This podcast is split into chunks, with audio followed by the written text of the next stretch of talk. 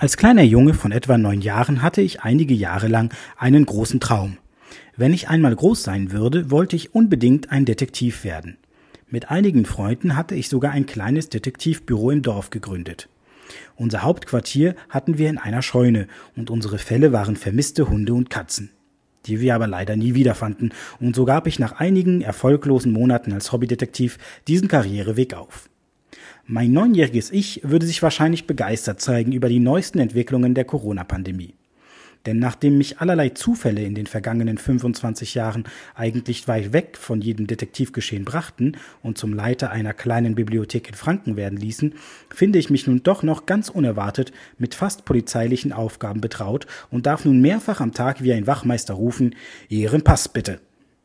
Denn die inzwischen berühmten 3G-Regelungen, die seit Anfang des Monats September in Bayern greifen, führen dazu, dass sich nun auch Bibliothekare mit Ausweiskontrollen befassen müssen und nur Menschen in die Bibliothek lassen dürfen, die einen passenden Pass vorzeigen können und damit nachweisen, dass sie geimpft, genesen oder negativ getestet sind. Und so erlebt der Pass, der in einem Europa ohne Grenzkontrollen schon seine Bedeutung verloren zu haben schien, eine unerwartete Renaissance. Grund genug, finde ich, mich etwas genauer mit dem Wort Pass und seiner Geschichte auseinanderzusetzen. Der Begriff entstammt dem lateinischen passare für durchgehen oder passieren. Pass ist dabei die Kurzform des im Französischen und Englischen gebräuchlichen Passeport bzw. Passport. Die Wortendung port verweist dabei, anders als man denken könnte, nicht auf die Häfen, sondern kommt vom lateinischen portas bzw. französisch port, das die Tore bezeichnet. Ein Passport erlaubt somit die Tore einer Stadt zu passieren. Die ersten Passports waren dabei noch nicht für Menschen, sondern für den Verkehr von Waren gedacht. Doch schon bald wurden sie auch eingesetzt, um Personen zu kontrollieren, beispielsweise um Vagabunden und Deserteure ausfindig zu machen oder Kaufleute und andere Reisende zu identifizieren. Mit der Französischen Revolution wurde das Passwesen in Frankreich für einige Jahre abgeschafft, um das Ideal unbeschränkter Reisefreiheit zu gewähren.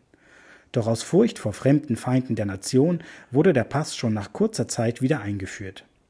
Das Spannungsfeld zwischen Bewegungs- und Reisefreiheit auf der einen Seite und dem Bedürfnis nach Sicherheit und Kontrolle auf der anderen prägt auch die Geschichte des Passes und der Passkontrollen. Auch der Einsatz von Pässen zu gesundheitlichen Zwecken ist viel älter als der jüngst in Frankreich eingeführte Pass sanitaire. So sind beispielsweise aus vielen französischen Städten sogenannte Billets de santé, zu Deutsch Gesundheitsscheine, überliefert, mit denen in Pestzeiten den Reisenden Symptomfreiheit attestiert werden konnte.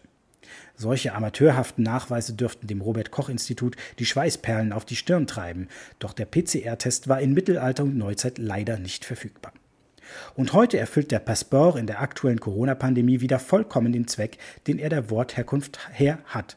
Er erlaubt es, Tore zu passieren und seien es auch nur die bescheidenen Tore einer unterfränkischen Gemeindebibliothek. Doch der Passport erfüllt natürlich ebenso den Zweck, denen den Zutritt zu verwehren, die ihn nicht vorweisen können. Und so wird aus einem offenen öffentlichen Treffpunkt für alle, den Bibliotheken sein wollen, ein beschränkt zugänglicher Ort mit Einlasskontrollen. Und damit fühlt sich mein 34-jähriges Ich heute, bei aller Nostalgie und Sympathie für den kleinen Detektivjungen, der ich mal war, sehr unwohl. Hoffen wir, dass wir diese Zeiten schnell überwinden und man den Impfpass schon bald nicht mehr allzeit bereit im Handy hat, sondern wieder verzweifelt in allen Schubladen sucht, wenn alle paar Jahre wieder die Auffrischung einer Impfung ansteht. Und bis dahin lasst euch impfen.